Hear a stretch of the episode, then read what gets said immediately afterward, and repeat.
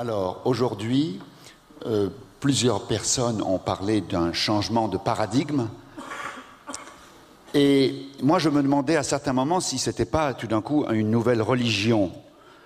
Une nouvelle religion qui était en train de. Je suis un peu provocateur. Une nouvelle religion, parce que vous, Raymond, vous avez mentionné l'école sceptique, l'école sceptique qui se garde bien de conclure.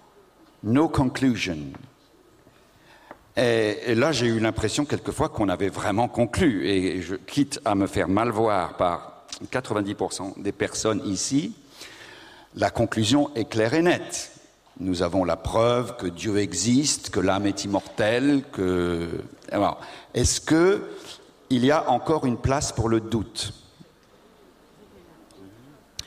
Um, Well, Patrice is, and I have been friends, by, by the way, for 41 years now. Euh, D'ailleurs, il faut que je vous dise que Patrice et moi, nous sommes amis depuis 41 ans déjà. Um, you know, first of all, this is going to sound evasive, but it's what I really do think. Bon, ça va paraître un peu évasif, mais c'est ce que je pense vraiment.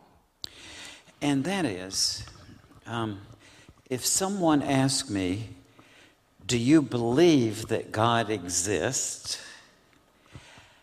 I have to say, in all honesty, absolutely not. Donc si quelqu'un me demande est-ce que vous croyez vraiment que Dieu existe, je dois répondre en toute honnêteté absolument pas.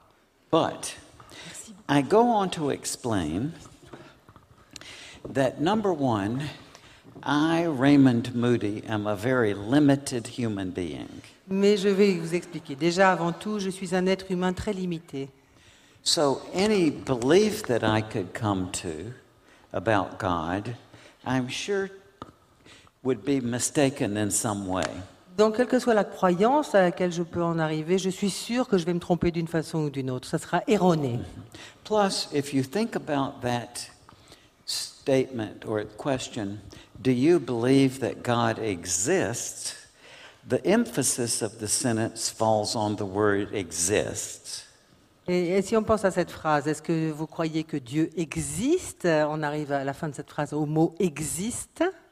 Now, as a logician, I could symbolize for you, it'd take about 30 minutes, we could sit down, but I could explain to you, I could symbolize for you logically what the concept, concept of existence is. Bon, il me faudrait à peu près une demi-heure, 30 minutes pour vous, en tant que logis- logicien, euh, pour vous expliquer quel est le concept de exister. But to me, the idea of God is larger than the concept of existence. Mais pour moi, l'idée même de Dieu est beaucoup plus large et vaste que le concept d'existence, I can symbolize existence for you, I cannot symbolize for you God. Je peux symboliser pour vous, pour toi, Patrice, euh, l'existence, mais je ne peux pas symboliser Dieu. So, um, what I say is, I have a relationship with God. Ce que je dis, c'est que j'ai une relation avec Dieu. I think the God is sort of larger than human concepts. Je pense que Dieu est plus large, plus vaste que le concept humain, que l'idée humaine. So I can say I have a relationship with God, but what I learned from that is that it's hard to form exact concepts and and so on. Donc je peux dire que j'ai une relation avec Dieu, mais c'est vraiment difficile, c'est vraiment dur de l'élaborer en, en termes de concept.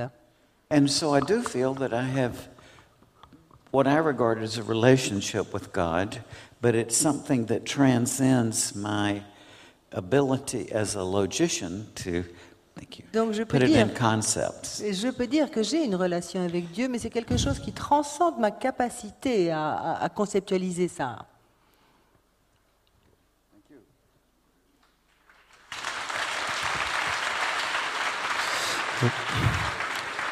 Pour prolonger cette question de, Patrice, on peut peut-être demander à Eben Alexander de, réagir aussi sur cette, euh, sur cette remarque. Euh, je veux juste dire que vous avez pu entendre nos, nos, amis américains, donc, qui ont beaucoup de supporters, bien sûr, mais ils ont aussi euh, des détracteurs, bien entendu, puisque c'est un message fort qu'ils portent, et parfois on leur accole l'étiquette d'auteur New Age. Donc ce terme de New Age, J'aimerais savoir comment vous le, percevez, comment vous le ressentez, sachant qu'une part également de la portée de votre discours vient du succès de vos livres, et que vos livres, on en a parlé hier, euh, cher Eben, les titres que de vos livres qui sont si, euh, si fameux, si porteurs, n'ont pas forcément été choisis par vous. Il y a aussi euh, une logique, une politique éditoriale qui fait que des livres ont un certain succès parce que des titres sont, sont très très forts, mais ils ne reflètent pas nécessairement le contenu. Raymond s'est expliqué sur cette notion de vie après la vie qui est, elle-même plus ou moins antinomique, même si on parle de vie après la mort, euh, bon, ça pose problème. Le, concept de preuve du paradis, ça vous a été euh, aussi reproché, euh. Le fait d'utiliser ce titre-là, c'est pas un titre que vous-même vous aviez choisi, et ça contribue au fait qu'on vous a aussi reproché d'avoir un discours New Age. Comment est-ce que vous réagissez à, à ça? Yes, well, I think very important to point out that this is really all about consciousness, about the mind body question, and about a deeper understanding of the nature of reality. Donc je uh, crois qu'il est très important pardon, de souligner que euh, là, ce dont il s'agit, c'est de, de, la conscience en fait, hein, et de la relation entre le corps et l'esprit. And when I first went to my publisher in the US in January 2012, I had the title in mind, N of One, like a scientific study where the number of cases is like 38 patients. Well, this was about a case N of one. That would have sold about 20 or 30 books.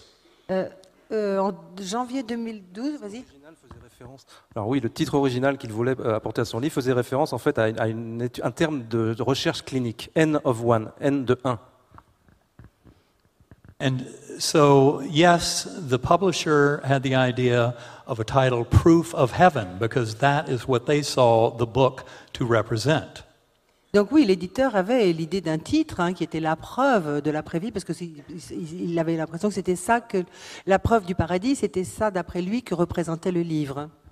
And I said, that is not a good title at all, because proof only applies in mathematics, not in science. And heaven is a concept that has a lot of baggage in various religions that don't have anything to do with the deeper truth of what this is all about. Et donc j'ai dit non, c'est pas du tout un bon titre parce que euh, les preuves sont basées sur les mathématiques, la science, etc. Et euh, la notion, la notion de preuve ne s'applique pas au domaine de la conscience. Je crois que c'est ça qu'il a, qu a dit. The God that I encountered is beyond any possible words or description. There is no way to convey the power, majesty, and awe of that infinite loving force. in any kind of human language. Le Dieu que j'ai rencontré est bien au-delà de tout ce qu'on peut imaginer. Il n'y a aucun moyen de le représenter dans, sous aucune forme de langage. Euh, la puissance et, la, et, cette dimension d'amour est impossible à traduire dans, un, dans le langage. And I knew coming back to this world that that God, that infinite power of love, absolutely loves Christians, Hindus, Jews, Buddhists, uh, Muslims, skeptics, atheists, bloggers, that God loves all. Et je peux dire que ce Dieu que j'ai rencontré, cette, cette puissance infinie d'amour, aime les chrétiens, les juifs, les musulmans, les athées, les sceptiques. Dieu les aime tous. And this is really all about our oneness and connection as conscious beings, we have a very direct connection with that infinite healing power of that unconditionally loving creative force of the universe. Et c'est vraiment d'unité de, qu'il s'agit là, de, de, du fait que nous sommes tous un, unicitude, certains disent même. Euh, et cette force et de cette force guérissante, hein, cette puissance infinie d'amour. And the message far transcends simplistic religious dogma. This is based on empirical evidence Et- of human experience. Le, le message transcende toutes les croyances religieuses et, et ça, ça se voit à travers toutes les, les preuves euh, empiriques qu'on a pu avoir.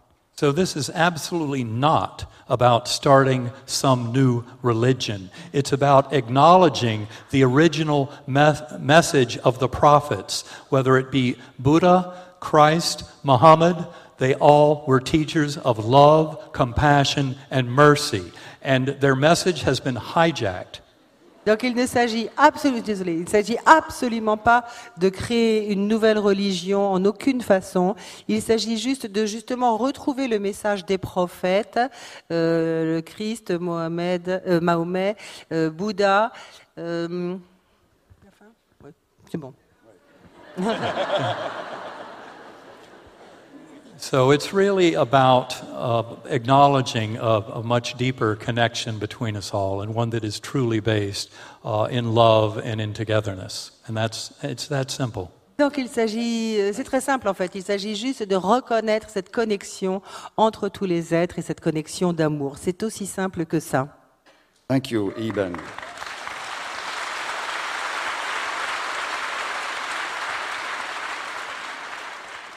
Alors, je voudrais rebondir sur ce que vient de dire Eben Alexander euh, et me tourner vers euh, Sylvie et Claude Charles, et puis Nicolas peut-être aussi, mais Nicolas euh, interviendrait peut-être juste après. Il dit une chose que moi j'ai souvent entendue, alors je n'ai pas entendu des milliers de experienceurs, mais j'en ai bien rencontré plus de 100, ça pour sûr.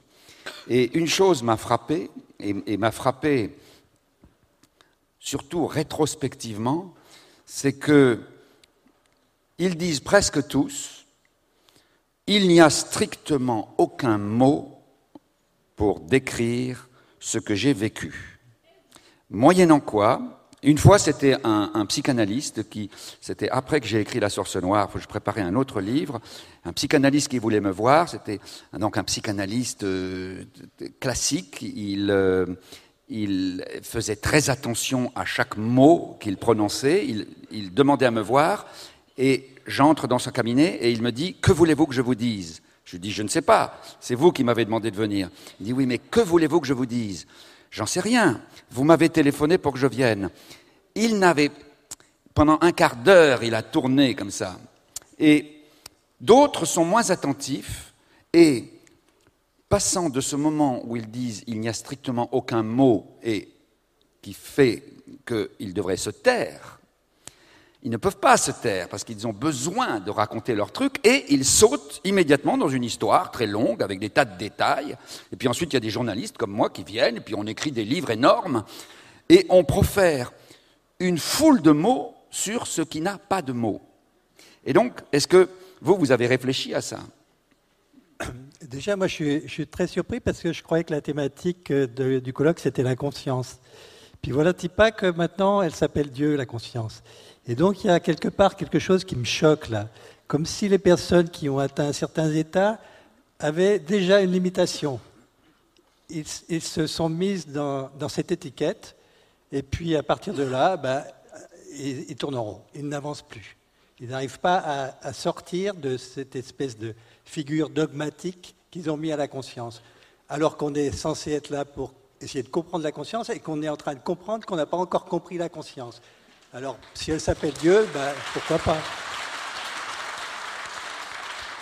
et, et je, suis, et je, suis, je suis même très choqué de ça, parce qu'à certains moments, on est carrément chez les bisounours. On n'est plus dans la réalité de la conscience, de cette recherche, de cette interrogation, qui n'a pas de réponse quelque part, qui a une réponse pour, pour des personnes qui vont vivre certains états modifiés de conscience, mais des états extrêmement extrêmes, où ils vont vivre ce qu'on appelle l'unité, cet état euh, d'omniscience, mais que moi j'ai préféré appeler omniconscience, justement, parce que c'est des états où ne règne que la conscience. Hein, c'est ce qu'on appelle en physique quantique le, euh, vide quantique, euh, depuis des millénaires, euh, la vacuité, c'est-à-dire ce vide, ce vide plein, ce vide où il y a tous les possibles, justement. Et, pourquoi tout d'un coup quelque chose se crée à partir de là, c'est justement parce que l'incarnation, le mental humain revient et va créer toutes ces fantasmagories qui sont, qui sont réelles, c'est sûr, mais qui sont issues d'une création conditionnée et non pas libre.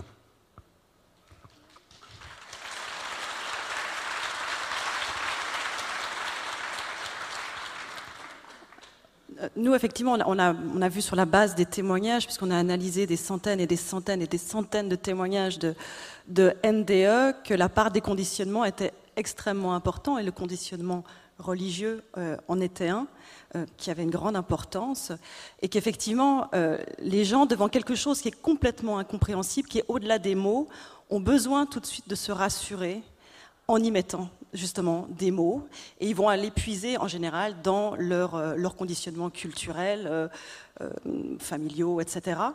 Et, et, certains vont parler de Dieu, mais certains vont dire, moi ce que j'ai rencontré, c'est moi-même. C'est moi, ce que je peux dire, c'est moi à un autre niveau, ou c'est une partie de ma conscience, mais on ne vont pas parler de Dieu. Donc là, on est effectivement dans, dans une interprétation, et qui, pour nous, comme l'a dit euh, très justement euh, Claude Charles, est une, est une limitation. Nous, euh, comme je l'ai dit ce matin, on pense que ce type de recherche, effectivement, il ne peut pas se faire sans une forme de spiritualité. Mais une forme de spiritualité, ça n'a rien à voir avec la, la, religion, la et avec, avec des dogmes et avec des croyances. C'est une recherche de sens essentiellement, parce qu'effectivement, si on envisage que la, vie ne s'arrête pas avec la mort du corps physique, ça pose des questions sur le sens de l'existence. Et puis ça passe aussi par une recherche intérieure, un vécu intérieur, une reconnexion intérieure avec quelque chose, avec un état dans lequel on est justement au-delà des mots et d'une compréhension intellectuelle, où on va entrer dans un état où il n'y a plus de questionnement, mais que des réponses. Et on va surtout, surtout pas mettre le mot de Dieu ou quoi que ce soit. C'est juste un état euh, de plénitude et de compréhension. De, enfin, on peut y mettre plein de nouveaux de mots, mais de nouveau, on s'enferme dans quelque chose. C'est quelque chose qui est assez euh, indescriptible. Et comme l'a dit euh, Claude Charles ce matin, je pense qu'il y, y, a un moment où la recherche va buter sur des questions sur lesquelles l'intellect humain ne peut pas ne peut pas accéder. Et il va forcément y mettre euh, des projections qui vont être de, l'ordre du conditionnement, ou alors il faut qu'il passe dans un vécu. Et à ce moment-là, il n'y a plus de mots. Est-ce que, est que, Nicolas aimerait ajouter quelque chose? Euh, Oui, effectivement. Je vais peut-être ajouter un petit quelque chose. C'est-à-dire que euh, moi, j'ai la chance de vivre énormément d'expériences depuis que je suis enfant. Donc, je suis très habitué au fonctionnement de mon cerveau, de mon mental, et je me suis aperçu qu'effectivement, l'expérience même, pendant l'expérience, n'avait rien à voir avec ce que j'en retirais a posteriori. C'est-à-dire que mon cerveau va reconstruire quelque chose à partir d'un flot de données qu'il va avoir, et il va le reconstruire avec tout son background, tout ce qu'il a appris, tous les conditionnements, tout l'environnement qu'il connaît. Et c'est pour ça qu'il y a certaines euh, lumières, certaines couleurs que je ne peux pas nommer parce qu'elles ne font pas partie de mon conditionnement. Et exactement de la même façon, je pense que beaucoup d'expériences sont colorées par ce filtre des, euh, émotions, par ce filtre euh, de l'environnement et des conditionnements, et on retrouve des récits d'expériences qui ont une coloration propre à la personne, propre à son vécu. Mais cette impossibilité de décrire ce que tu as vécu n'enlève rien, évidemment, à l'authenticité de ce que tu as vécu.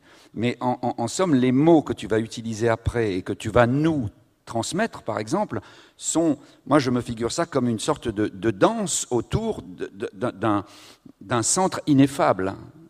Oui, c'est exactement ça, oui. En fait, euh, on ne peut pas nommer l'imnommable, et on essaie de trouver des images qui correspondent à peu près à ce que ça pourrait donner. Alors, on entend beaucoup le mot euh, amour inconditionnel personnellement, Je suis désolé, ça risque de choquer, mais euh, moi je, je n'aime pas du tout ce terme-là, euh, parce que malheureusement je le trouve trop limitant. Mais je comprends qu'on puisse utiliser ce terme parce que on n'en a pas d'autre, malheureusement. Sauf peut-être le mot vacuité, mais encore faut-il l'avoir vécu pour vraiment le comprendre. Alors justement, Nicolas, on voulait vous donner encore la parole, un, petit mot complémentaire sur votre regard spirituel. Est-ce que vous diriez que vous avez développé une forme de spiritualité euh, suite à tout ce travail? Parce que vous n'avez pas tout dit hein, ce matin sur les expériences que vous vivez. Il y a aussi de, la clairvoyance, il y a des choses euh, très très puissantes aussi qui sont dans le livre, bon, bien sûr. Est-ce que votre regard, votre approche de la spiritualité a changé au fil de ces, années? Euh, Oui, effectivement, ma vision du monde, on va dire, est passé d'une vision purement matérialiste à quelque chose de plus euh, subtil. Le mot spiritualité, comme euh, le mot amour inconditionnel, tout comme euh, ce genre de, mots, m'ont toujours fait un peu peur parce que utilisés par des personnes qui n'avaient pas forcément à cœur d'ouvrir les cœurs justement, mais plutôt de contrôler les esprits. Donc je,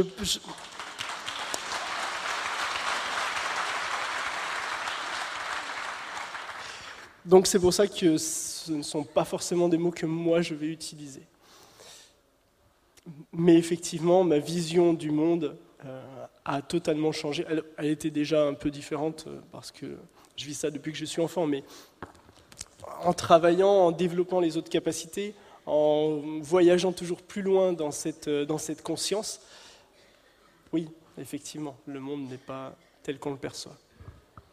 Euh, alors, une, question anecdotique, mais qui me trouble. Tu, racontes, ou je crois, bien que tu racontes que quand tu, de temps en temps, tu, sors de ton corps pour aller voir tes parents, par exemple, eux ne te voient pas, mais le chien te voit. Alors, oui, effectivement. Alors, est-ce qu'il me voit? Je ne sais pas, il ne me l'a jamais dit. Sent. Mais il me sent, effectivement.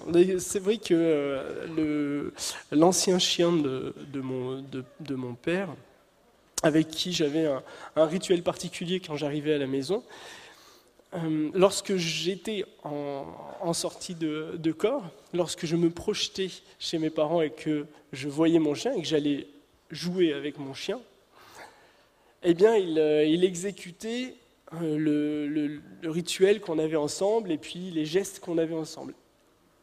Et avec, euh, avec le temps, mes parents ont accepté ce que je vivais grâce aux expériences scientifiques qu'on a fait.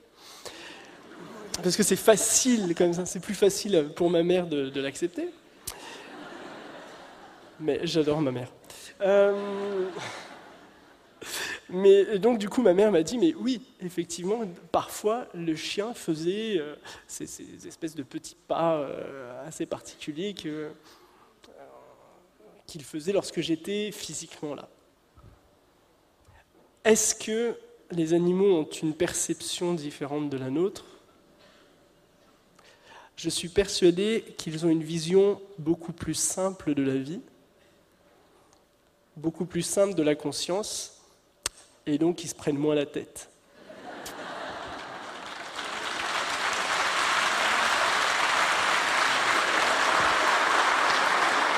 Donc, Jean-Jacques Jean Charbonnier, les, les, les animaux ont-ils une conscience intuitive extraneuronale? Ben oui, parce qu'ils ont très peu de conscience analytique. Euh, donc ils sont tout à fait dans la conscience intuitive extraneuronale et euh, d'ailleurs ils ont des prémonitions, des intuitions. On n'a trouvé aucun cadavre d'animaux dans les vestiges du tsunami.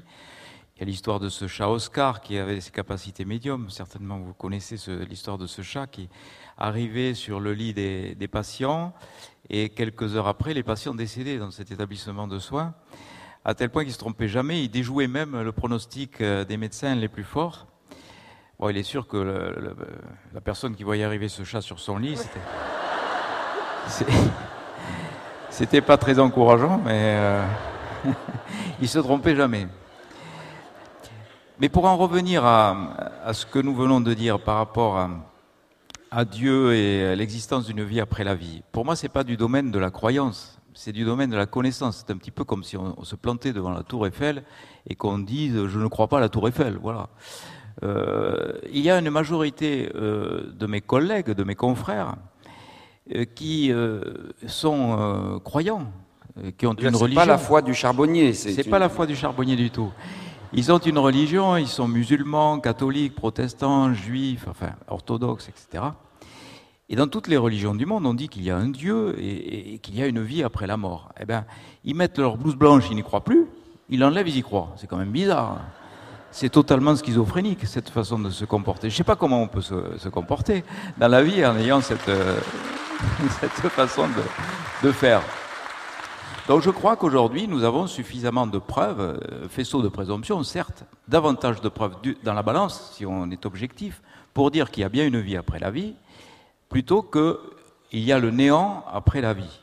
Euh, voilà. Euh, je pense que nous avons suffisamment mis de poids sur le, côté de la balance qui penche vers la vie après la vie, quand même. Même si on peut être sceptique. voilà.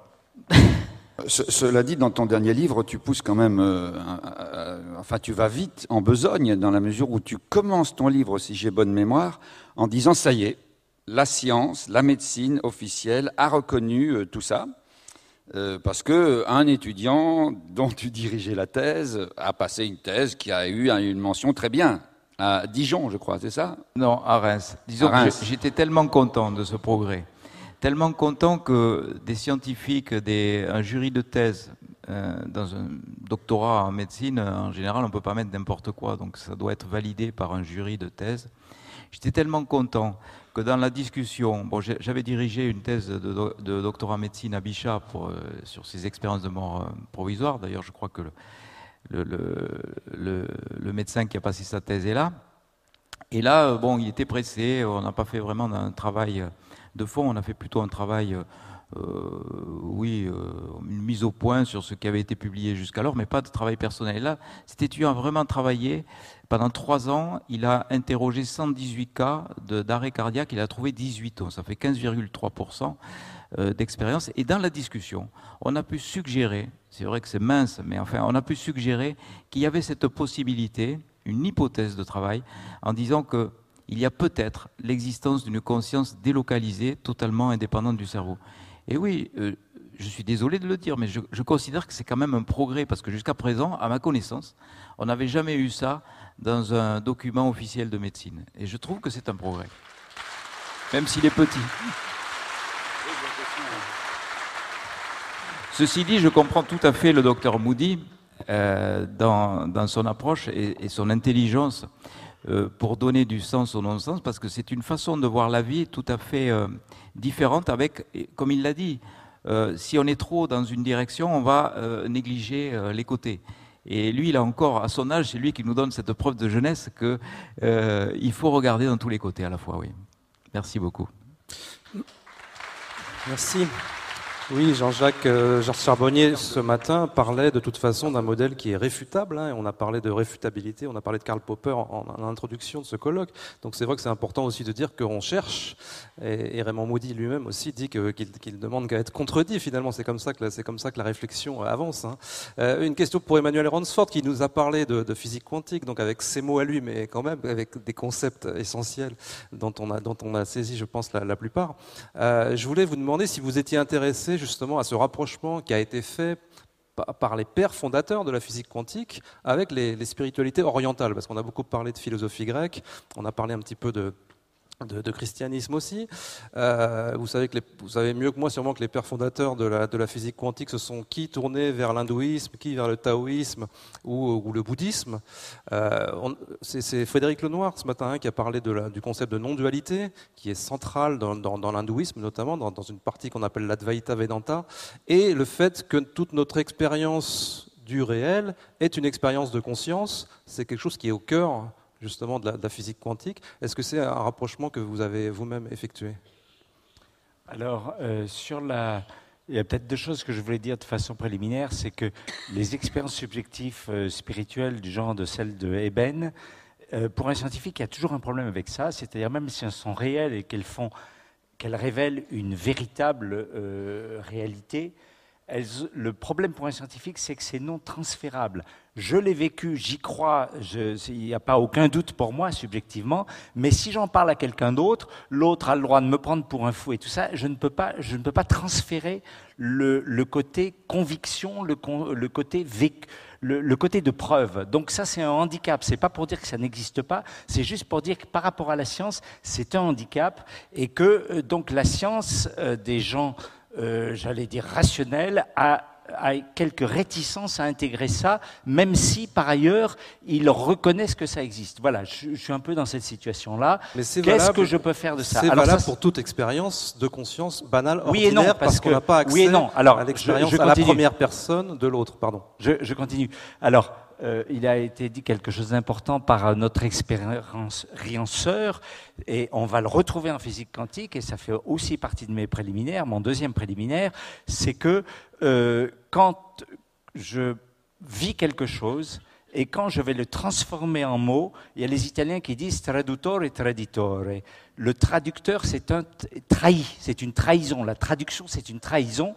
Et à partir du moment où je vais vouloir le transférer en le donnant, en, en mettant des mots là-dessus, je vais trahir. C'est-à-dire, en fait, je vais donner aux gens qui sont à l'extérieur une image, certes intelligible, au prix d'être fausse. Et ce que je veux dire, on est obligé de faire comme ça, mais il est important de, se souvenir que c'est une image fausse, c'est une, restriction, c'est quelque chose de plus pauvre que la réalité qu'on a éprouvée. Voilà. Et qui est peut-être quelque part. Et on retrouve la même chose en physique quantique. Par exemple, euh, quand on vous dit, je, lis des trucs de vulgarisation, on nous dit, avant que je mesure une particule, elle est en deux points, elle est en deux endroits euh, à, la fois, et je la mesure, elle est plus que dans un seul endroit. C'est faux. C'est la même chose. Par exemple, même chose, la notion de localité et de non-localité. Une particule, par exemple, dans la mesure où c'est décrit par un paquet d'ondes, elle est locale. Les particules de cette table, elles sont bien ici, et en même temps, elles sont à- l'infini dans l'espace. La preuve, c'est que la non-séparabilité me prouve bien qu'il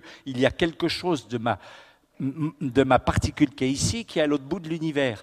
Alors là aussi, c'est local, c'est non local. Ce que je veux dire, c'est que nous avons une simplification euh, conceptuelle qui est quelque part un mensonge. C'est pas un mensonge, c'est une simplification. Et quand on va élaborer une réflexion à la fois scientifique et philosophique là-dessus, on, est, on, raisonne sur une figure fausse. Et donc ce, qu'on va, ce qui va émerger de ça est faux. Je dis pas, on est obligé de passer par là, mais je dis qu'il faut, c'est euh, you keep a pinch of salt. Il faut toujours garder présent à l'esprit que les éléments de mon discours sont un appauvrissement et quelque part un mensonge, c'est-à-dire ont un coefficient d'erreur euh, enfin non négligeable par rapport à la réalité. C'est très très important, sinon je vais élaborer euh, une nouvelle religion ou tout ce qu'on veut et ça sera faux. Voilà, ça je voulais le dire. Alors, euh, ça, je vais enfin répondre à la question pour dire que, par exemple, on a dit beaucoup de choses qui, à mon avis, euh, sont de l'ordre du contresens entre l'objet observé et l'observateur. C'est ni vrai ni faux. Pareil, comme si on dit une particule c'est local ou non local, c'est ni vrai ni faux. Et là, on est dans le même registre d'une simplification. En plus, on n'a pas tout à fait compris ce que c'était que la réduction du paquet d'ondes. Et enfin, je, passe là-dessus. Et euh, euh, donc, du coup, que nous a obligés à comprendre la physique quantique, c'est que la logique classique de la physique classique était fausse. Du coup, on a pris un, point de fuite, on, est allé chercher en Orient une logique qui échappait au cartésianisme, si je puis dire, qui était une autre logique, et on s'est dit, ben, tiens, il y a un rapprochement entre les deux. Je me permets de dire que c'était peut-être un peu prématuré et un peu superficiel, mais ça c'est moi. Ne, me croyez pas forcément. Mais donc, euh, on, a mis un discours là-dessus euh, qui, peut-être, si on va au fond des choses, est- est pas tout à fait juste non plus. Oui, ça rejoint le discours de, Raymond, c'est-à-dire que le- le- le- les expériences de physique quantique montrent que la logique aristotélicienne, la fameuse logique du tiers exclu, elle est, limitée parce que on n'a que deux concepts de vrai et faux, alors que précisément dans l'hindouisme ou dans le bouddhisme, on avait déjà une logique à trois ou quatre valeurs. Et je pense que c'est pour ça que les, chercheurs en physique quantique se sont tournés vers ces idées-là. Quand on dit qu'un électron est à la fois onde et particule, ça veut dire aussi qu'il n'est finalement ni l'un ni l'autre. Il est autre chose qui se présente sous, sous une forme ou sous une autre. Voilà, alors moi, disons, ce que j'essaye d'avancer comme euh, nouvelle vision des choses dans la physique quantique, c'est que d'une part, euh, c'est qu'en fait, euh, comment dire, déjà la particule n'existe pas au sens de la particule classique, mais que la matière quantique a été obligée d'inventer des pirouettes un peu bizarres qui ne sont pas comprises aujourd'hui. Alors, elles ont été inventées pour des raisons de cohérence, c'est-à-dire en fait, c'est ce que j'essaye de montrer dans mon dernier livre, qui s'intitule L'univers quantique enfin expliqué. C'est se dire que s'il n'y avait pas les pirouettes quantiques, c'est pas juste une aberration de, la nature qui a décidé de faire des choses bizarres, c'est que c'est- une réponse à un problème. Le problème, c'est un problème de cohérence, c'est-à-dire en physique, en fait, il y a, euh, des dangers de, euh, on va dire, de contradiction de contradiction interne parce que euh, ben, c'est comme ça. Et donc chaque fois que la nature se trouve confrontée à un danger de vraie contradiction, elle est obligée d'innover parce qu'elle ne peut pas se permettre d'une certaine façon d'être contradictoire. On le voit tous les jours, a priori la nature n'est pas contradictoire. Elle est au prix d'avoir inventé des pirouettes et ces pirouettes, ça ça constitue les bizarreries quantiques. Ça, c'est la première idée. La deuxième idée, c'est que ces pirouettes qu'on n'arrive pas à comprendre, c'est parce que, à mon humble avis, ce n'est qu'une hypothèse pour l'instant, on n'a pas compris que c'était le point, c'était une manifestation de l'invisible psychique. Alors quand je dis psychique, encore une fois, c'est le début, c'est la partie basse de la problématique de la conscience, y compris de la problématique d'une conscience de nature surnaturelle. Mais en fait, là aussi, je me permets de dire, de penser en tout cas, que ce n'est, il n'y a pas de discontinuité, il n'y a pas plusieurs consciences, il y a, je dirais, une gradation. Et en fait, je pense, euh, pour euh, certains éléments de réflexion, que si on prend le problème par le petit bout de la lorgnette, c'est-à-dire c'est celui que j'ai essayé de dire tout à l'heure, c'est-à-dire par l'interface entre la partie matérielle et la partie psychique, on va la science en quelque sorte va s'insérer, c'est comme le verre dans le fruit, dans ce domaine qui pour l'instant n'est pas connu et va arriver à éclairer et peut-être ira beaucoup plus loin que ce qu'on croit aujourd'hui. Voilà, j'ai fini. Merci.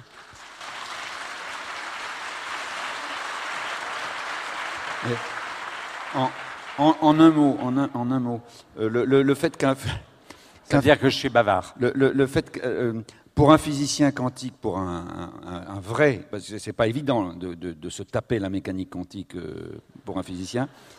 Non, mais même pour un physicien. Euh, le fait que tout est quantique maintenant, même la cafétéria est quantique, la médecine est quantique, euh, tout, tout, tout est quantique. Tu, tu vois ça comment? Je vois ça comme un argument marketing. Nouveau, ça fait vendre. C'est quantique, ça fait vendre. Et vous avez plein de thérapies quantiques sur le papier qui n'ont rien de quantique, mais ça fait vendre. C'est le prestige. Si vous dites ma, ma thérapie c'est électromagnétique, bœuf. Si vous dites c'est quantique, ça a une autre gueule. Est-ce que j'ai répondu à la question? Yes.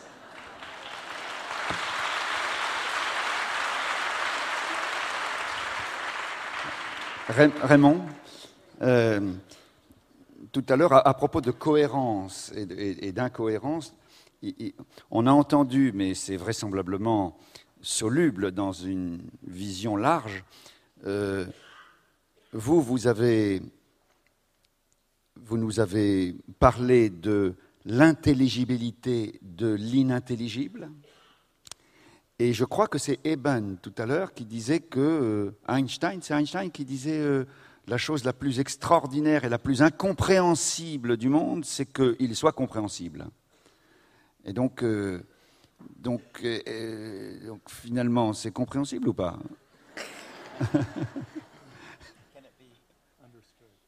Is it understandable or not? Oh, Finally, is it understandable or not? Well, what I would have to see it in a, a slightly different context. On va voir ça. J'ai j'ai besoin de mettre ça, de voir ça dans un contexte légèrement différent. Let me put it this way. Je vais le dire comme ça. I must confess, and this sounds very pedestrian, but there is only one reason why I use the rational process. Euh, ça paraît un peu pédant, mais il y a une seule raison pour laquelle j'ai utili- j'ai utilisé le processus rationnel. And that is quite frankly because it is fun to reason. Et, et franchement, c'est tout simplement, si je, je me suis penché là-dessus, c'est parce que c'est sympa, c'est rigolo de raisonner. To me, it is just a delightful experience Pour moi, c'est tout simplement une expérience délicieuse. hein. to try to find out something by applying logical principles. D'essayer de, de comprendre quelque chose, de piger quelque chose en appliquant les principes logiques, les principes de la logique. And I have never really been ab- able to understand people who start with a presupposition or an idea that they already believe Et j'ai jamais pu comprendre les gens qui commencent par une- un présupposé, une présupposition ou une idée à laquelle ils croient, and that they try to put together a chain of arguments that will establish what they already believe. à laquelle ils croient déjà, et ils essayent d'établir, mettre en place toute une chaîne d'arguments pour démontrer ce à quoi ils croyaient déjà. Um, to me, the fun of the process is going through the process as rigorously as one can Pour moi, l'amusement du processus, ça consiste à suivre le processus de la façon la plus rigoureuse possible and to see what comes out on the other end. et de voir ce qui sort à la- au bout. That's the joy of discovery to me. Pour moi, c'est ça la joie de la découverte. And um, I like to say that I don't want to know that there is an afterlife. Et moi, je dirais que je n'ai pas envie de, de savoir que qu'il y a une autre, une après-vie. What I want to know is whether there is an afterlife. Ce que je veux savoir, c'est si il y a une après-vie. And the joy of Je ne veux pas savoir qu'il y en a une. logic and reason to me is the exploration and the potential for finding out new things. Et la joie de, de l'exploration, euh, la joie de ça, c'est l'exploration justement et le potentiel qu'il y a là-dedans. And as I look at the history of logic, I am fascinated by the way that um, things that we would call spiritual experiences uh, play into the very origin of the, um, the rational way of thinking. Et dans l'histoire de la logique, euh, euh, moi, ce, qui me plaît, c'est de voir qu'il y a ces expériences spirituelles qui sont vraiment euh, au, cœur même, enfin au début même de l'origine de la pensée. To go back to, um, say, 500 BC, Pour revenir à 500 ans après Jésus-Christ, it is a very avant Jésus-Christ, oui. It's um, a very paradoxical thing to say that in a pre-literate culture, there is no such thing as the concept of truth.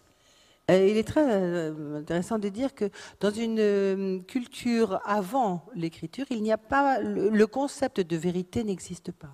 Obviously, things were in antiquity either true or false, but the point is that no one had ever conceptualized that notion of truth. Euh, bien sûr que même à cette époque-là, dans And the l'Antiquité, reason il, for this has to do with the fact il y, a- il y avait euh, des choses qui étaient fausses et des choses qui étaient vraies, mais le concept même de la vérité n'existait pas.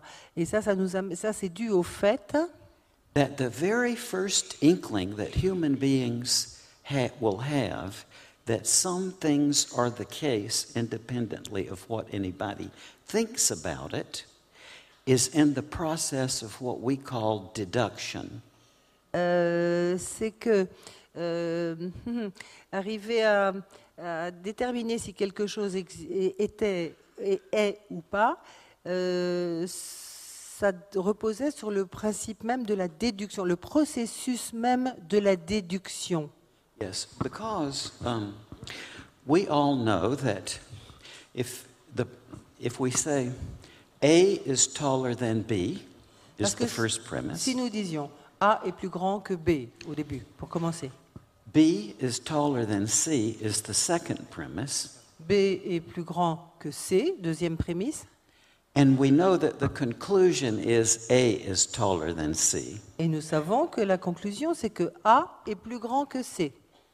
And if the first two premises are true, Donc si les deux premiers prémices sont vraies, then the conclusion is true independently of what anybody thinks about it. alors la conclusion est vraie indépendamment de ce que n'importe qui va pouvoir en penser.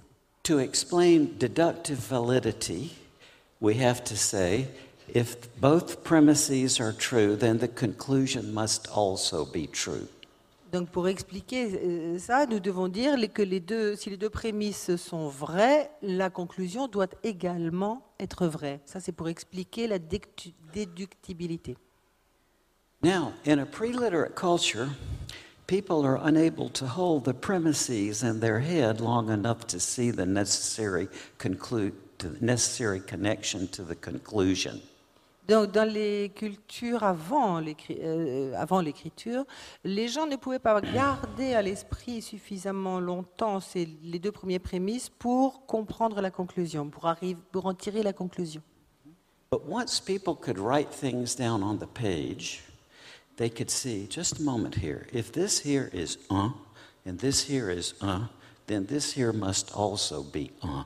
Mais une fois que les gens ont pu l'écrire sur une page ou sur quelque chose, l'écrire et le regarder, alors là, ils ont pu dire Ah, alors si ça c'est comme ça et ça c'est comme ça, alors ceci va être comme ça. But they had no word for that concept Il n'y avait pas de mots, pas de paroles pour ce concept, hein, and no concept of the distinction that the word implies. et pas de concept non plus pour exprimer la distinction que les mots impliquent. Now, this problem was solved around 500 BC by Parmenides. Donc ce problème a été résolu à peu près 500 ans avant Jésus-Christ par Perma- Parmenides. Parmenides. And Parmenides, in effect, we can say by profession, he was apparently an evoker of the dead and an oracle of the dead. Et Parménitis, on peut dire que sa profession, c'était l'oracle des morts, ou de la mort, des morts. And apparently, at this oracle of the dead, they had some sort of procedure where the person would feel as though they went over to the other side. Et apparemment, il avait toute une procédure qui, qui qui lui permettait d'amener les gens à ressentir, à se ressentir comme s'ils étaient passés de l'autre côté. And on one of his trips over there, he, in his words or thoughts, he was abducted by a goddess. Et lors d'un de ses voyages de l'autre côté, comme ça, il a, eu la, il, il a vécu, il a eu la sensation d'avoir été enlevé, euh, cap- euh, kidnappé par une déesse, hein, who sang him a song. qui lui a chanté un chant, une chanson. And that song was the very first written out logical deduction. Et ce, pre- ce premier, ce chant a été la première déduction logique écrite. hein.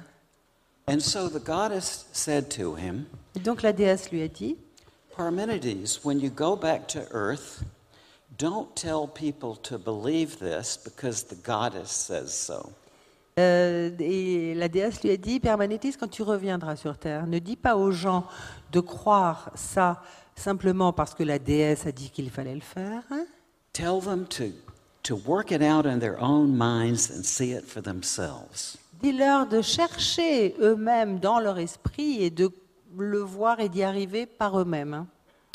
So, when his students would sing this song over and over and over till they learned it by heart, they would have a sort of vision in which they would see the necessary connection between the premises and the conclusion, and that was the notion of truth. Et donc, quand ces étudiants, euh, par la, la- répétition de, incantatoire de ce, de ce chant, euh, arrivaient à cette déduction justement de la vérité. C'est ça, c'est ce chant, la répétition qui leur a permis d'arriver à la déduction de la vérité. Now, it was another hundred years, roughly, until Plato, thinking about that, said, just a moment here. We know that there are some sentences that are the case, no matter what anybody thinks about it, and that is the quality of truth. Et donc, euh, c'est 100 ans après seulement, d'ailleurs, que Platon a réfléchi à ça et a dit, nous savons qu'il y a certaines choses, euh, et, et nous savons que ces choses-là sont vraies, que c'est la vérité. And he said, by the same token, there are other sentences that are not the case, no matter what anybody thinks about it, and those are the quality we call truth. Um, I'm sorry, the quality we call falsehood. Et il a dit, et il y a d'autres choses, nous savons, en les suivant comme ça euh, par déduction, que ces choses-là, nous savons qu'elles sont fausses.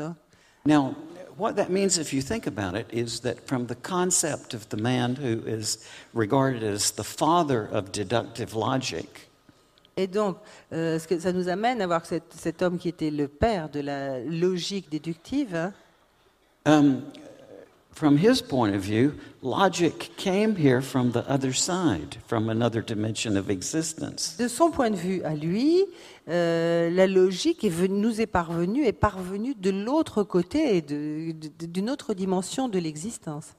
Now, if that seems very odd and strange to us, we have a much more recent case which we all know about. Et donc, même si tout ça nous paraît très étrange et bizarre, nous avons un cas beaucoup plus récent euh, que nous connaissons tous. And um, that if you remember the story of the man we all know as Rene Descartes, Et si nous nous rappelons de l'histoire d'un homme que nous connaissons tous, qui est René Descartes, In his dream, uh, yes, when he, he prayed to God to send him some sort of method to find out the truth.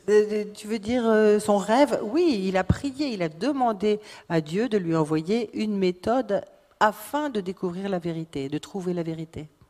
And if you remember, what happened was that he was visited three times that night by the goddess of truth. Et right? si vous vous rappelez, euh, au cours de cette nuit-là, il, a eu- il a été visité trois fois dans la même nuit par la déesse de la vérité. And what came out of that was, at that time, it was regarded that the two great systems of knowledge that we had were the Euclidean geometry and what they then called analysis, or what we call algebra. We call now what? Uh, algebra. Euh, Rappelez-vous, euh, à l'époque, les deux systèmes de connaissances dont nous étions sûrs, c'était la géométrie euclidienne et... And so, et and- and the- And so, um, Descartes' experience was very analogous to Parmenides, and also more recently, the Indian mathematician uh, who was visited by the goddess of deduction, as he said, to see these things. So I think that there is somewhat a lesser bifurcation or distinction between the spiritual realm and the logical realm than we ordin- ordinary Et donc Descartes a été visité par cette déesse euh, de la vérité, et je crois qu'il...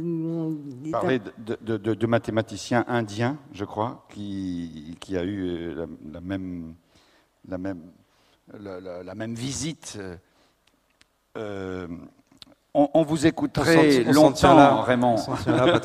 On a une dernière prise de parole quand même de Patrick Tellier, hein, Oui, qui n'a pas eu la parole, et puis on va prendre des questions de la salle. Oui, hein. oui, à Oui, toi. Patrick Tellier, quelques mots quand même, parce que vous avez présenté donc le, le- le rapport de l'Église avec les, les EMI. Il me semble que ce regard a évolué parce qu'au début, il y avait une comme une certaine gêne euh, vis-à-vis de ces, ces phénomènes qui, qui en fait amenaient les expérienceurs, comme on dit, à se passer de, l'intermédiation de- du prêtre, d'une certaine façon. Est-ce qu'aujourd'hui, les autorités catholiques sont ont un regard euh, qui, a, évolué sur ce, sujet-là. Et Est-ce que vous-même, votre livre a été bien, reçu par l'évêché, les, les autorités? Oui, euh, c'est de mieux en mieux reçu, je peux dire. Euh, c'est vrai qu'au départ, euh, ça surprenait. Ben, tout ce qui vient d'en dehors du, système, je dirais, fait toujours peur. On se demande un peu où ça va.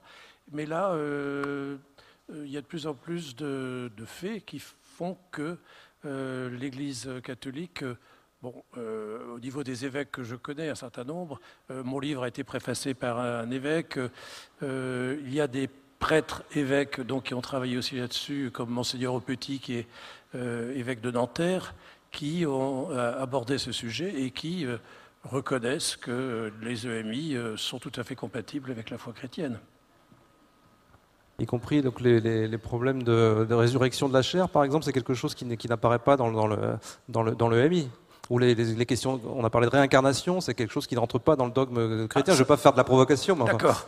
Là, la réincarnation, c'est autre chose. Bah oui, euh, pour la foi chrétienne, il n'y a pas réincarnation, mais il y a la résurrection des corps, c'est-à-dire que notre vie, euh, il n'y en a qu'une, depuis la conception jusqu'à cette résurrection finale, qui fera que euh, nous retrouverons non pas notre corps euh, avec euh, nos infirmités, avec nos lunettes, et, etc., mais euh, toute notre histoire, tout ce qu'on a vécu ici sur Terre, euh, qui se prolonge avec cette âme qui est immuable et qui porte notre corps.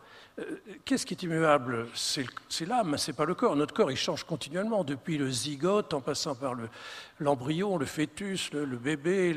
on ne se reconnaît jamais. Notre corps, il change continuellement. Et on sait qu'aujourd'hui, nos cellules se transforment continuellement. La seule chose stable, c'est l'âme. Et l'âme, pour la foi chrétienne, se poursuivra après avec, en fonction de ce qui est dit dans les expériences de mort imminente, une certaine corporéité, puisque les gens qui font cette expérience de mort imminente reconnaissent leurs défunts d'une façon ou d'une autre. Euh, savent que c'est bien euh, le, grand-père, et même euh, le grand-père qu'ils n'avaient pas connu, mais dont on lui a parlé.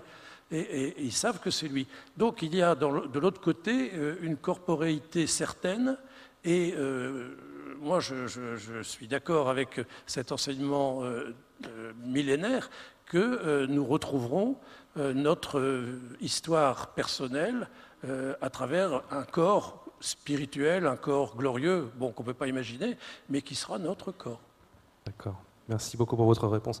Alors, je crois qu'il est temps de prendre Alors, la question. Attends, je, voulais poser une dernière question juste avant. Alors, euh, ensuite, si possible, si possible rapidement. Vous avez mentionné un peu vite la méditation que vous pratiquez. Et vous pratiquez une méditation euh, qui utilise des sons différenciés, c'est ça? Est-ce que vous pourriez nous dire un petit peu, est-ce que c'est la même, euh, la même méthode que celle du docteur Monroe? Réponse courte, s'il vous plaît. Eh ben, réponse courte, short. It, uh, first of all, I would say you cannot think your way to these answers. Thinking is wonderful, logical thought, all of those things are great. But at the end of the day, to truly come to some of this deepest knowing, it does involve going within. And, and the answer to your question, um, is uh, yes, it's a differential sound frequency similar to the methods of Robert Monroe that he talked about, uh, that he called hemisync for hemispheric synchronization. Uh, it's loosely termed binaural beats. Euh, oui, c'est similaire. Excusez-moi, mais j'ai du mal à l'entendre. Euh, c'est similaire à la, aux, travaux du docteur Monroe, euh, etc. Il appelle ça hémisync, hein, la synchronicité entre les deux hémisphères. C'est de ça qu'il s'agit. C'est une méthode qui consiste à envoyer des fréquences différentes dans chaque oreille. Et vous pratiquez cela deux à trois heures par jour, vous dites. C'est ce que vous avez dit tout à l'heure ou je me suis trompé? Yes, if I can. I mean, it may be 2 o'clock in the morning, given my schedule, but yes, I try to uh, meditate daily, uh, an hour or two. And uh, tomorrow at our workshop, I'll talk a lot more about how useful that's been in my journey. It has enabled me very much to reconnect to my NDE in a very active fashion. Oui, j'essaye de méditer au moins une heure ou deux par jour. Euh, quelquefois, je me lève à 2 heures du matin. Demain, dans mon atelier, on va parler de ça et, de, et je vais expliquer comment ça, ça m'a aidé, ça m'a permis de justement euh, bien comprendre et approfondir ma NDE, enfin ma EMI, euh, ce que j'avais vécu. alors, j'ai une curiosité aussi, c'est la musique, la musique que, dont vous vous souvenez juste quelques notes. Cette musique, vous la jouez quelquefois That music is not something that can exist in any kind of four-dimensional space-time. The very physics of our uh, of this realm prevents the purity of that music. But yes, there's a pale approximation of it uh, that can musique, be brought back. Cette musique n'est pas, euh, ne peut même pas s'approcher d'une musique qu'on pourrait vivre ou, ou, recevoir ici. Donc euh, oui, parfois il m'arrive de m'en souvenir et qu'elles me reviennent, mais il est impossible, même au niveau en termes de physique, de la reproduire ici. The important point is that sound, music, vibration uh, is very uh, essential to our soul journey in those levels. You're not hearing any of it with the ears, seeing with the eyes, but that vibration and frequency is part of memory that can enable us to traverse the spiritual realms. Et ce qui est important, c'est que cette musique, c'est pas quelque chose qu'on qu'on entend avec de, les oreilles et le son, c'est une fréquence, et que c'est une, une, forme de musique qui nous permet justement de d'évoluer et de, de, de, trouver notre, notre, notre vibration intérieure. Essentiel au voyage de l'âme. Au voyage de l'âme. Alors maintenant, nous allons passer. Donc maintenant, merci beaucoup. Donc on, on, reste avec les mêmes évidemment intervenants, mais nous allons passer à vos questions. Et pour poser vos questions, euh, nous allons accueillir la directrice du monde des religions, Virginie Larousse, que je veux remercier particulièrement d'avoir été un des partenaires de ce colloque, parce que je peux vous dire qu'il n'y a pas beaucoup de grands médias qui oseraient être partenaires d'un colloque comme ça. Et malgré le sérieux de tous les intervenants que vous avez eus, eh bien, euh, c'est pas encore dans la culture française. Donc, euh, le groupe Monde des religions, qui fait partie du groupe Le Monde, euh, était partenaire de ce colloque. Et donc, sa directrice, Virginie Larousse, que nous pouvons applaudir.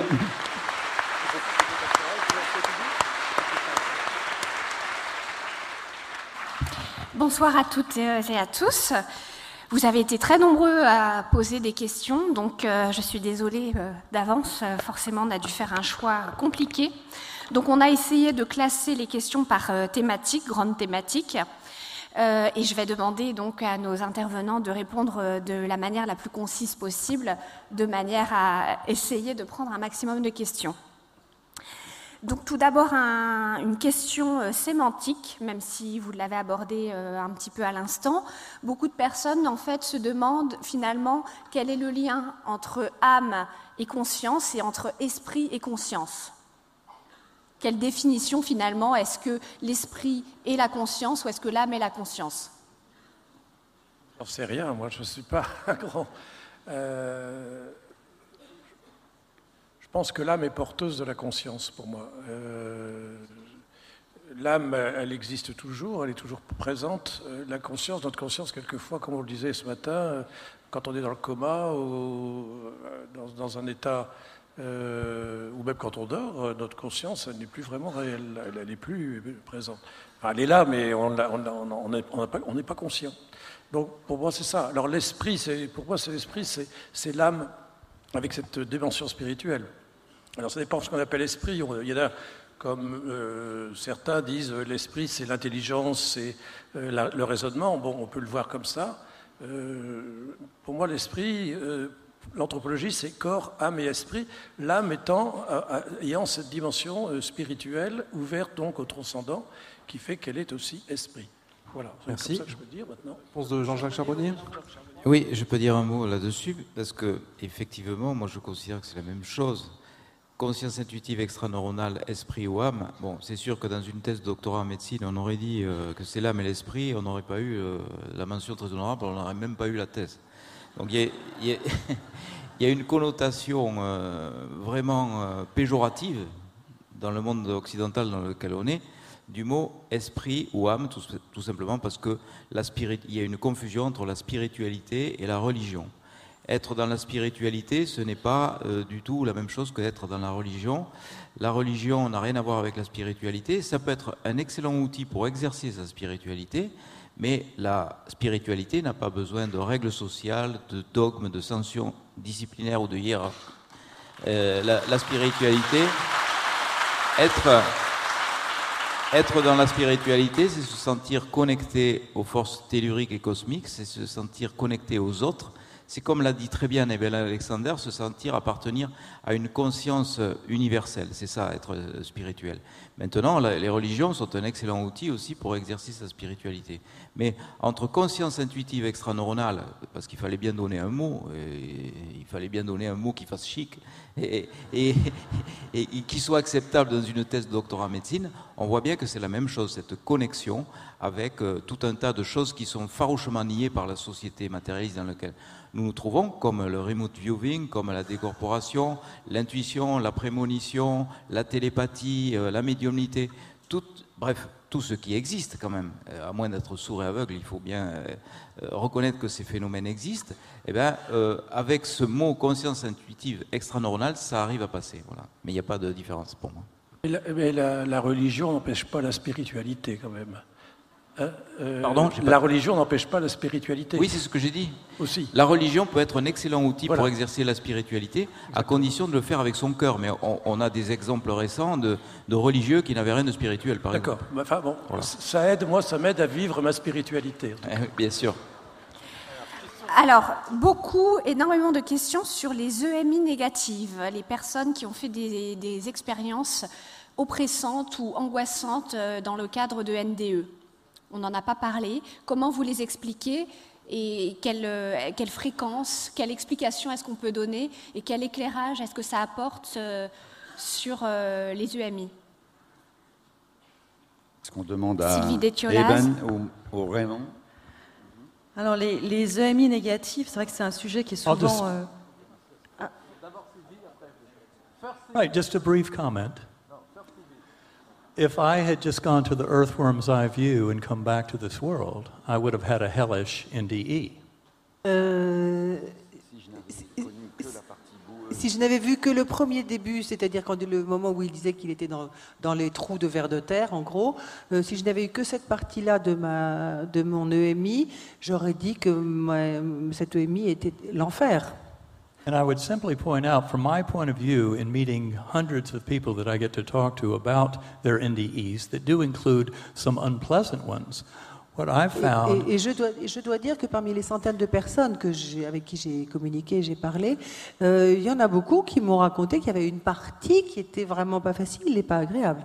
that if someone has um, a life review in which uh, they're having to face up to a lot of uh, pain and suffering uh, that they may have handed out to other people, they will have uh, a, a negative life review, which they may come back and say was, quote, hellish. And yet, what you actually see happen is they come back transformed. They Alors- come back realizing uh, that power of love and that that is the coin of that realm. Euh, par exemple, le- au- cours de la revue de vie d'une personne, si cette personne a dans sa vie euh, très maltraité, extrêmement maltraité des tas d'autres gens, elle va vraisemblablement, pendant la revue de vie, vivre un sale moment et, ressentir ça en elle-même, euh, pour elle-même. Et pourtant, donc on pourrait imaginer qu'elle va revenir de son EMI en ayant une mauvaise sensation, et pourtant toutes ces personnes reviennent ici avec vraiment cette sensation d'amour et cette sensation d'empathie, cette sensation de compréhension. So I find that in essence, the effect of, of the contact of the NDE uh, accomplishes the soul growth that this is all, uh, that's what this whole process is all about. Et donc So- ce dont il s'agit avec tout ce processus, en fait, c'est vraiment de l'accomplissement de l'âme. La NDE, voilà, la EMI sert à ça et, et- et amène les personnes à, à l'accomplissement de leur âme. The astonishing thing is, with all of the addiction to materialism in our society, that there are so many, like uh, 90 to 97% or so, of these kind of experiences are broadly looked at as very positive, very affirming of a beautiful, loving aspect to this universe. Et pourtant, ce qui est vraiment très euh, euh, étonnant, euh, sidérant même, c'est que malgré l'attachement au matérialisme que, dans lequel nous vivons, on peut dire que 97% des personnes qui vivent des EMI euh, euh, sont extrêmement touchées et extrêmement satisfaites euh, et remplies par cette expérience qui est tout à fait non matérielle, justement, cette expérience d'amour. Euh, Sylvie Détiolas, vous vouliez réagir Bah, qu'il y aurait énormément de choses à dire sur les expériences négatives. On en parle souvent peu, mais ça mériterait justement un, éclairage plus important. On a peu de témoignages, mais euh, on a vraiment des témoignages euh, qui sont assez terrifiants de personnes qui reviennent, qui n'ont absolument pas vu ni l'amour, ni la connaissance, qui ont été soit dans des environnements, on va dire, euh, de nature plutôt infernale, qui ressemblent assez à nos, clichés d'une vision de, l'enfer, comme on a pu voilà, nous l'inculquer dans, notre éducation, ou bien des expériences où les, personnes se retrouvent dans un vide, dans un néant absolument effrayant, où elles ont l'impression d'être bloquées pour, euh, pour l'éternité.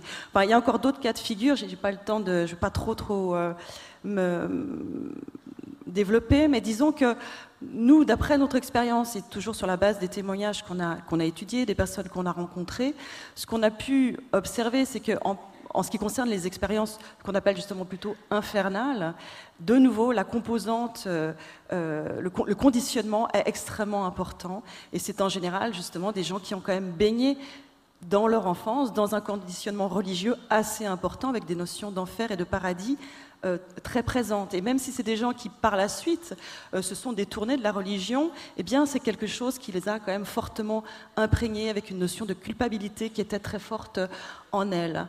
Donc, il y a, pour nous, Ensuite, il y, a, donc ces expériences qui sont plutôt dénuées de sens, où les gens se retrouvent euh, dans quelque chose de, euh, ce, vide intersidéral. Et là, c'est assez étonnant parce que euh, ça rejoint souvent une étape qu'on retrouve dans les expériences positives, c'est-à-dire que souvent, les expériences positives vont commencer par cette étape de, de vide, de noir, hein, qui est souvent décrit comme le tunnel, mais, mais parfois simplement comme un espace noir que la personne doit traverser. Et on a un peu l'impression que euh, que dans ces moments-là, eh bien, les gens paniquent, en fait, certaines personnes paniquent, et que la peur prenant le dessus, eh bien, elles vont jamais voir ce petit point de lumière que d'autres euh, vont pouvoir expérimenter, et qu'à partir de là, comme dans cet état-là, en fait, la, pensée est créatrice, elles vont conditionner le déroulement de leur expérience qui peut prendre une, connotation de plus en plus négative, avec des choses assez effrayantes, avec euh, souvent des formes géométriques qui, qui, qui se moquent d'elles, qui sont assez ironiques parce qu'elles elles, elles, se rendent pas compte finalement, ben, rien n'a vraiment de sens. Enfin, voilà. Pour nous, ce qui semble très important, c'est l'état psychologique de la personne au moment où l'expérience a lieu et son état psychologique aussi en général. Et on pense qu'une des causes, en fait, à l'origine de ces expériences négatives, c'est soit les conditionnements, soit alors aussi les conditionnements euh, donc religieux ou psychologiques et toutes les peurs qui peuvent être en, en jeu à, à ce moment-là.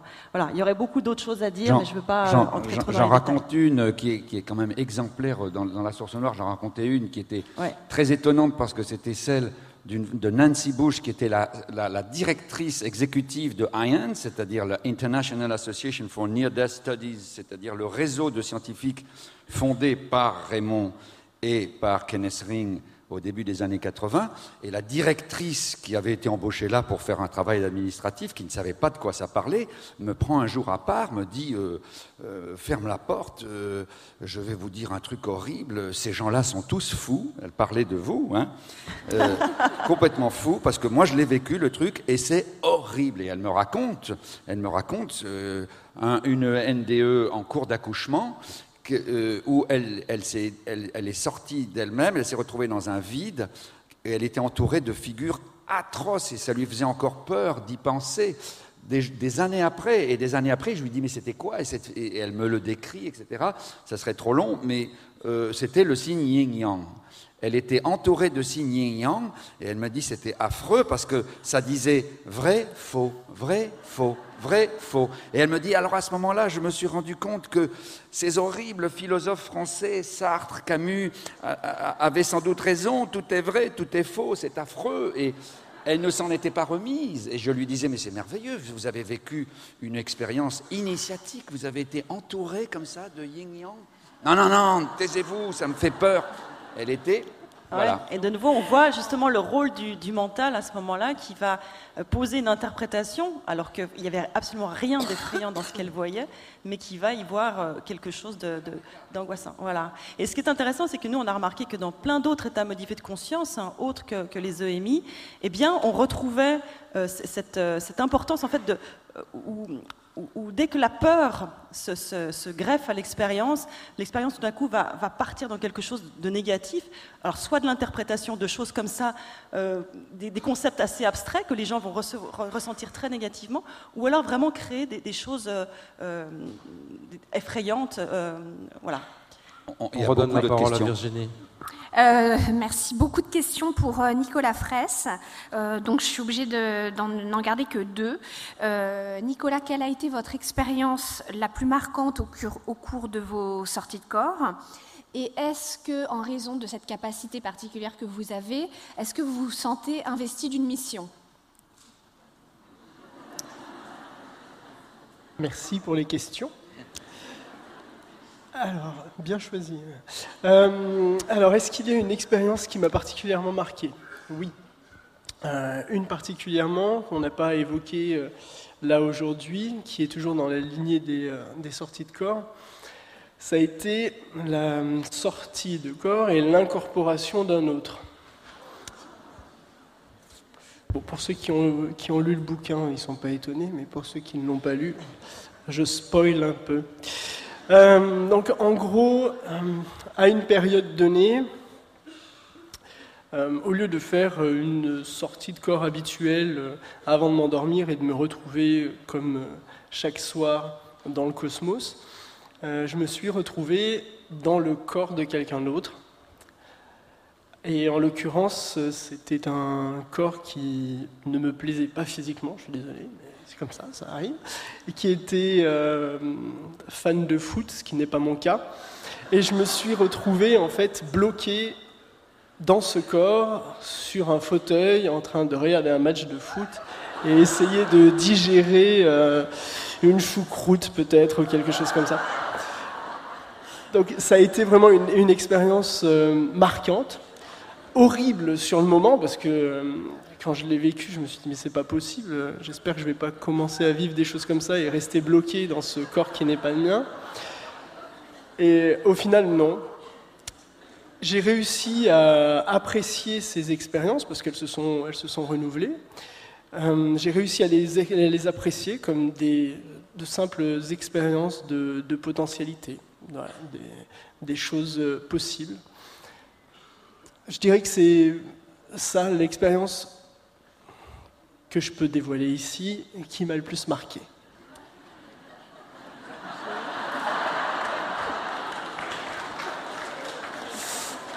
Alors, ensuite, concernant euh, la mission.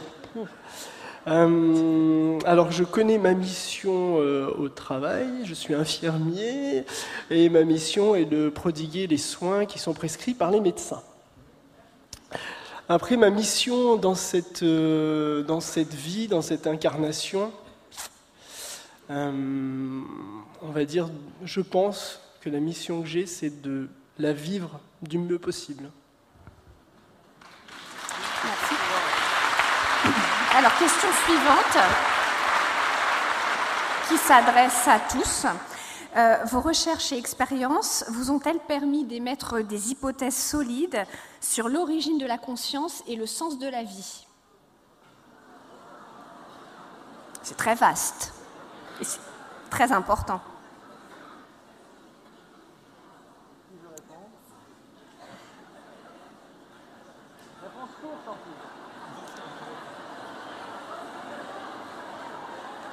Bon, personne n'ose répondre.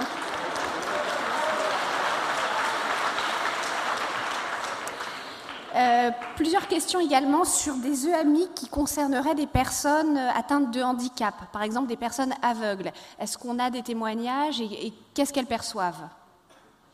Peut-être Raymond peut répondre sur les, travaux de Kenneth Ring à propos des aveugles Sylvie? Oui, il y a, beaucoup, enfin, il y a beaucoup. Il y a des témoignages effectivement de, personnes euh, aveugles, euh, parfois aveugles de naissance, qui, ont vécu des, EMI et qui ont vu pendant leurs EMI. Nous, on a eu quelques cas et il y a effectivement l'étude de Kenneth Ring euh, aux États-Unis avec Sharon Cooper, où là, ils ont étudié vraiment beaucoup, beaucoup de cas. Et ce qui ressort, c'est qu'effectivement, ces personnes, donc même parfois aveugles de naissance, ont vu, enfin, elles rapportent avoir vu pendant leur, leur expérience. Donc, leurs expériences sont, totalement indistinguables des NDE euh, classiques et elles ont, pu rapporter des, informations au cours de cette expérience qui ont pu être vérifiées dans, certains cas. Et euh, ce qui est intéressant souvent d'ailleurs, c'est que euh, ces personnes ne savaient pas ce que c'était que voir et pourtant, à ce moment-là, elles ont parlé de, vision. La seule chose qu'elles ne pouvaient pas dire, c'est les couleurs. Elles ne pouvaient pas nommer les couleurs. Elles pouvaient parler d'intensité de lumière différente, mais il y avait une, notion de, vision. Mais en creusant la question, ce qui est ressorti aussi, c'est que plus qu'une vision, c'était une sorte de, connaissance. Elles avaient une sorte de, de connaissance, comme si elles avaient accès, un petit peu comme Nicolas le racontait ce matin, accès à des informations qui ensuite étaient traduits d'une manière ou d'une autre. Alors effectivement, elles employaient le mot voir, peut-être parce que c'était quelque chose qui ne correspondait pas avec leur façon de, euh, percevoir d'habitude, qui passe beaucoup par le, toucher ou par, euh, par l'ouïe.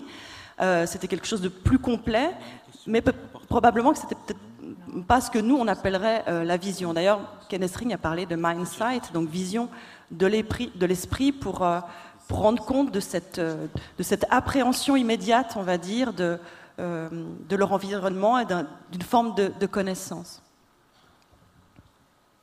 Bien, je, Merci. je crois qu'on va devoir s'arrêter ici, mais rassurez-vous, chut, attendez un peu, ce n'est pas terminé puisque nous avons jusqu'à 20h à l'extérieur de cette salle, au rez-de-chaussée, à l'accueil. J'ai demandé aux intervenants d'aller là pour dédicacer leurs livres et surtout pour vous rencontrer. Maintenant, avant de quitter la salle, je voudrais débat d'abord qu'ils viennent tous, euh, lèvent tous, viennent au premier rang ici pour qu'on les remercie. Venez. Devant la table. Voilà.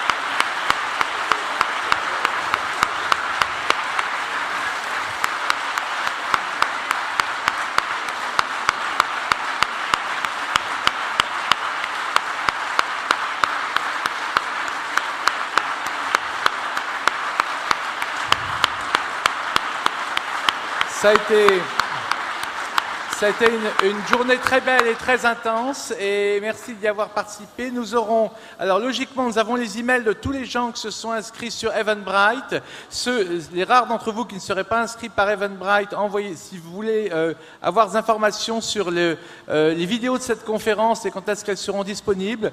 Donc si vous n'êtes pas été inscrit par Eventbrite, vous faites un email à uipbureau@gmail.com. Je répète, uipbureau.gmail.com. Mais toujours avant de partir, je voudrais vous dire que donc ce colloque a nécessité évidemment des mois de travail, beaucoup de partenaires. Nous avons entre autres eu le partenariat de la revue Inexplorée et de l'INRES qui a été très important, le partenariat de Bibouda pour les mailings et pour la vidéo que vous avez vue qui tournait en boucle euh, de le teaser de présentation du colloque, euh, le monde des religions de Virginie Larousse, je l'ai déjà cité, euh, le forum 104. Et je voulais aussi remercier, on ne peut pas les citer, toute l'équipe d'accueil. Il y avait euh, 30 personnes aujourd'hui dans l'équipe d'accueil, mais il y a deux personnes que je veux vous présenter particulièrement et à travers elles de remercier l'équipe d'accueil et toute l'organisation. D'abord, euh, c'est euh, Dania King, mon épouse, Dania. Dania. Car Dania a géré, c'est Dania qui a géré toute la logistique et l'organisation depuis euh, des mois. C'est à elle que vous avez eu affaire. Et elle a été formidable pour l'organisation. Et je dis pas ça parce que c'est ma femme. Et Estelle Gerven qui s'est occupée de toute la communication. Estelle, une des meilleures collaboratrices que j'ai jamais eues. J'en ai eu beaucoup. Estelle Gerven. Voilà.